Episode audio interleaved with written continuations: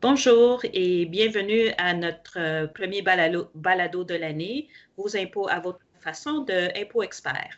Euh, mon nom c'est Ida Chuli et je suis présentement avec euh, notre expert fiscaliste Jerry Vitoratos. Bonjour, comment allez-vous? Pas mal, pas mal. Comment ça va, Ida? Ça va très bien. En forme? Oui, pas le choix. Hein? C'est la saison d'impôts. Ça commence. Là. Donc, ça commence.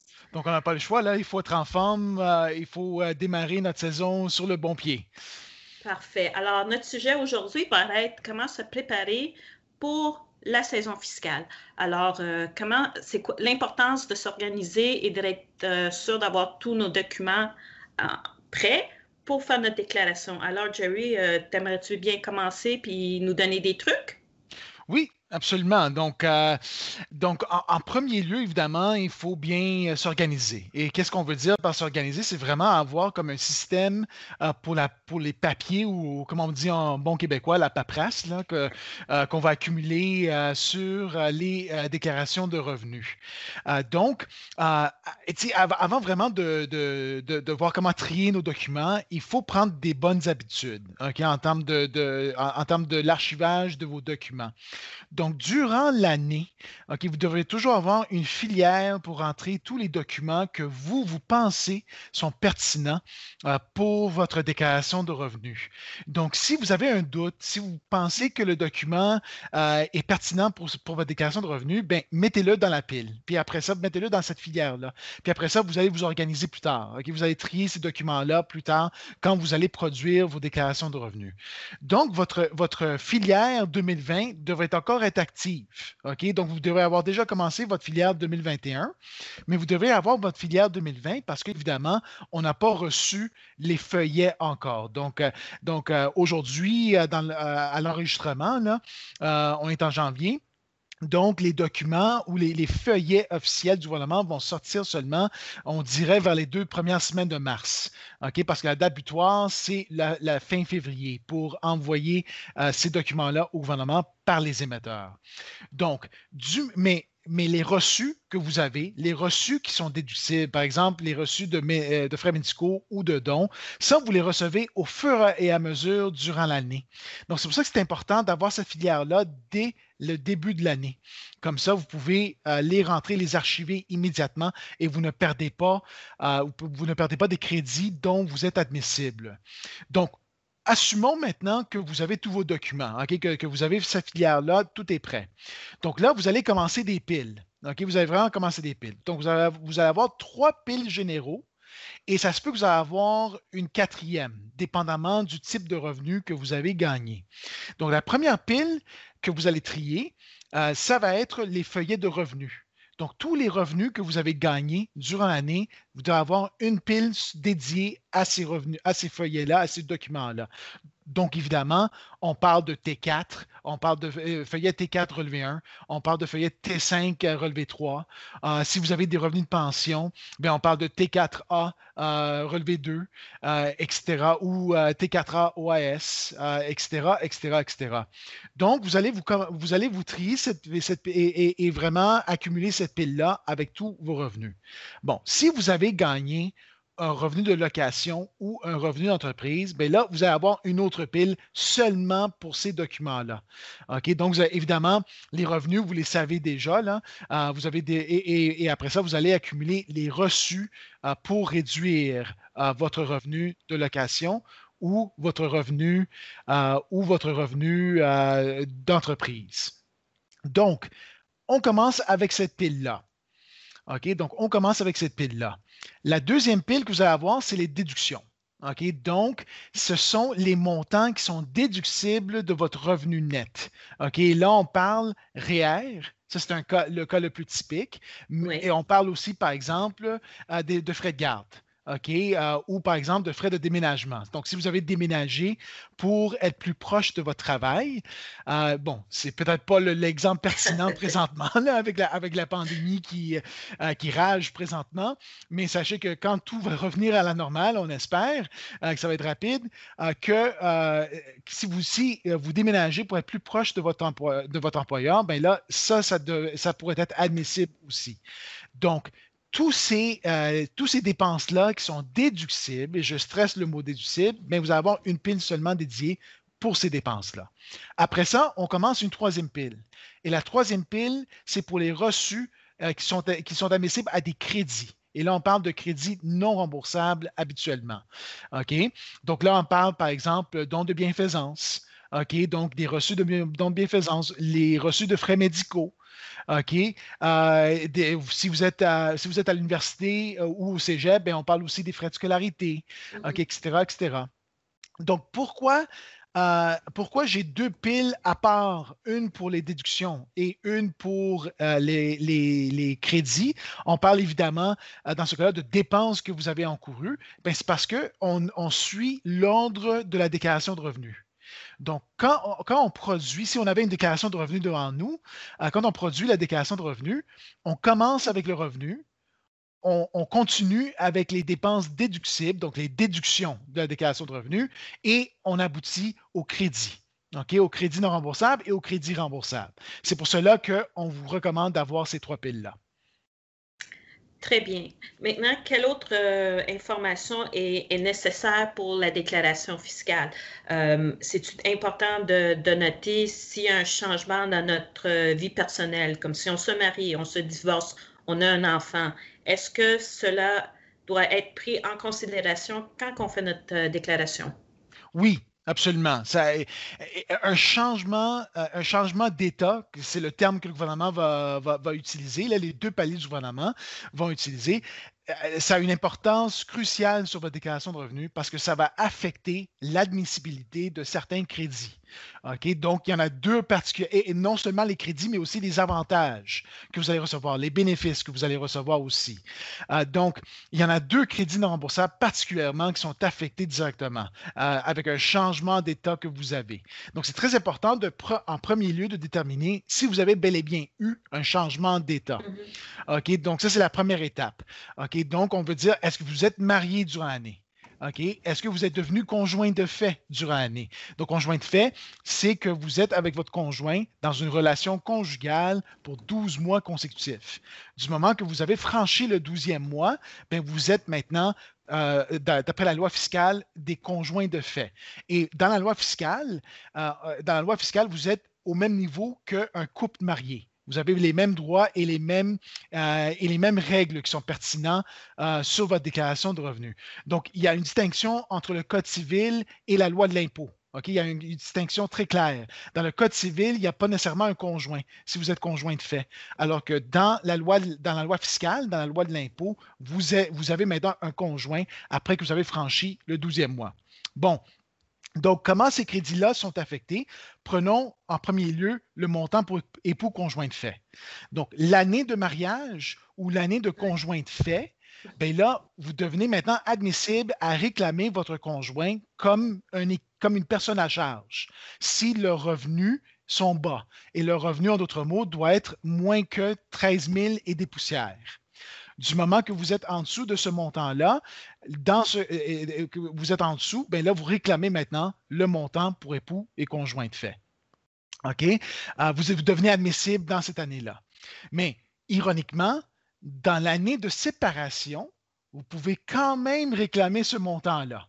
Vous avez quand même le droit de prendre le montant pour époux conjoint de fait pour votre ex-conjoint. Parce que la loi nous dit qu'à un moment de l'année, vous étiez avec un conjoint. C'est le seul prérequis pour réclamer ce crédit-là.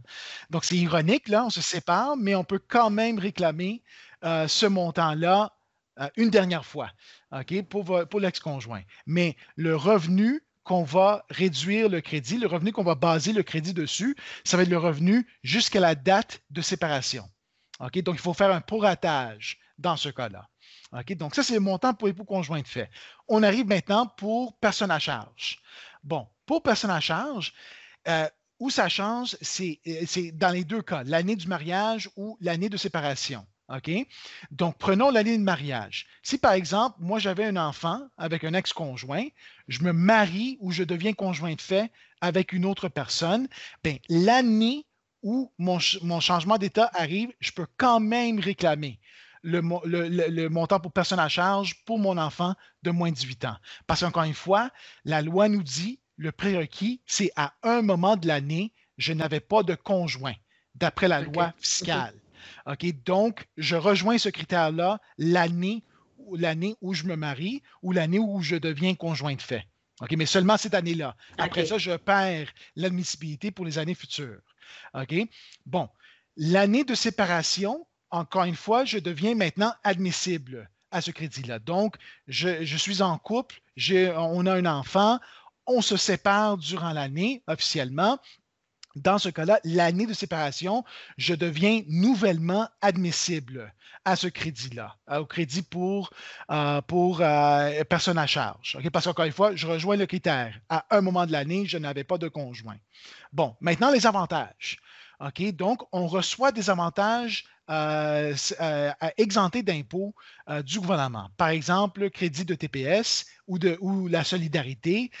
et exemple, on parle des prestations fiscales pour enfants, là, ou, le, prestations canadiennes pour enfants du mm-hmm. fédéral, et prestations, prestations familiaux du côté provincial. Donc, habituellement, ces montants-là sont basés sur le revenu familial. Donc, c'est le revenu du couple qu'on va déterminer ces avantages-là. OK? Bon, l'année de séparation, bien là, je n'inclus plus maintenant le revenu de mon conjoint pour déterminer ces avantages-là. Donc, vous voyez encore une fois un effet profond sur ces avantages. OK? L'année de mariage ou de conjoint de fait, bien là, euh, je dois maintenant inclure le revenu de mon nouveau conjoint pour ses avantages. Donc, les changements, donc ce type de changement-là est, très important. Ça, a un gros effet sur la déclaration, sur, la, situation fiscale. Ah, il y a beaucoup de choses à penser. Euh, maintenant, tu parlais d'un déménagement de, pour se rapprocher euh, au bureau. Euh, cela doit être fait pendant l'année? Ah, euh, oui, si on voulait, par exemple, prendre les frais de déménagement là, que je parlais auparavant, oui, il fallait, euh, il faut que ça soit euh, durant l'année. Donc, c'est, donc, c'est l'année que, j'effectue ce déménagement-là que je peux réclamer ces frais-là, ces frais de déménagement généraux. Oui, absolument. Et la règle est, pour les réclamer? OK, pour les réclamer, c'est que je dois me déménager au moins 40 km plus proche de, de mon employeur. OK? évidemment, je dois avoir aussi un revenu d'emploi. OK? Parce que la raison, c'est que je déménage pour mon emploi. Je pourrais le faire aussi pour, pour, pour, pour euh, l'éducation. Par exemple, je me déménage plus proche pour l'université. Euh, mais ça, c'est des cas plutôt rares. Puis habituellement, on va les reporter parce qu'il n'y a pas de revenu dans ces cas-là. Mais, euh, mais la règle générale, c'est que je me rapproche 40 km et j'ai des frais admissibles. OK. Euh, maintenant, euh, quel autre facteur faut considérer quand on fait nos déclarations? Ah, bon, autre facteur euh, qu'on doit considérer, c'est que vous avez d'autres obligations. OK? Vous avez d'autres obligations dans votre déclaration de revenus. Par exemple, si vous avez des biens étrangers, OK?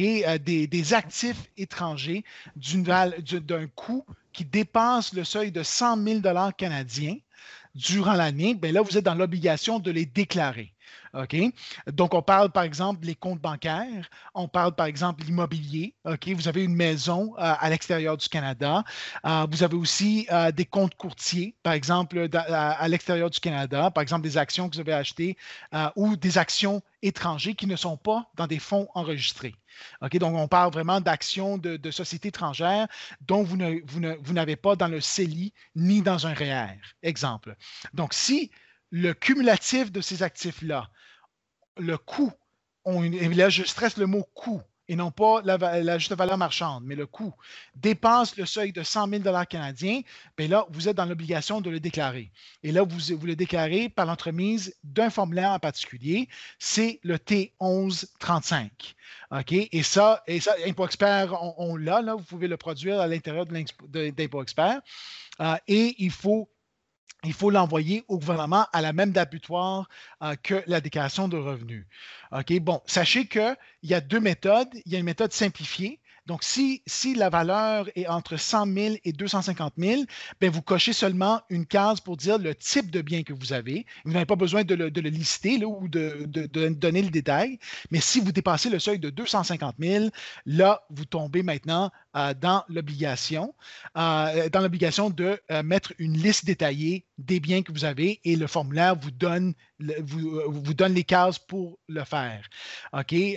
donc, sachez que vous êtes dans l'obligation de le déclarer. OK? Ce n'est pas imposable. Par exemple, un compte bancaire, là, vous n'avez pas payé de l'impôt pour le fait que vous avez un compte bancaire à l'étranger. C'est le fait qu'il faut le déclarer. Il faut le dire au gouvernement. Si vous ne le déclarez pas, mais là, vous êtes assujetti à des pénalités. Et les pénalités sont sévères. OK? On parle de 25 par mois que vous oh. êtes en retard de, déclaration ou et jusqu'à euh, jusqu'à 2500 de pénalité euh, à la euh, donc à 2500 de pénalité à la fin de, de l'année. OK, donc c'est donc c'est quand même assez assez profond là. OK? Que je pense même c'est 250, excusez-moi, c'est pas de 25 là, c'est je pense que c'est 250 par mois. Donc jusqu'à 2500 à la fin de l'année. Donc, euh, donc c'est assez sévère ces pénalités-là. Donc, faites attention, là, déclarez-le. Ça ne vous coûte rien de faire cette déclaration-là, mais ça va vous coûter cher si vous ne le déclarez pas. D'accord. Et pour les travailleurs indépendants, les euh, acomptes provisionnels? Oui, ça c'est important, OK? Parce que les acomptes provisionnels, le concept d'acompte provisionnel, c'est le fait qu'un travailleur autonome euh, ne, ne verse pas ses impôts à la source. OK, oui, ils vont verser peut-être la TPS TVQ, ça c'est quelque chose de différent, complètement différent, mais un, travailleur autonome, habituellement, il va gagner sur son revenu et va seulement payer son impôt euh, à sa quand, quand, il ou elle va produire sa déclaration de revenus. Alors qu'un employé, lui ou elle, va verser ses impôts à la source à chaque deux semaines. Puis ça, vous le constatez, si vous êtes employé, là, vous voyez qu'il y a une retenue à la source et vous payez votre impôt à la source. Donc ça, c'est entre guillemets votre acompte. Mais un, euh, mais un travailleur autonome, lui ou elle ne verse pas cet impôt-là immédiatement. Euh, lui ou elle va le faire à la fin, euh, quand, euh, ils vont produire leur déclaration de revenus.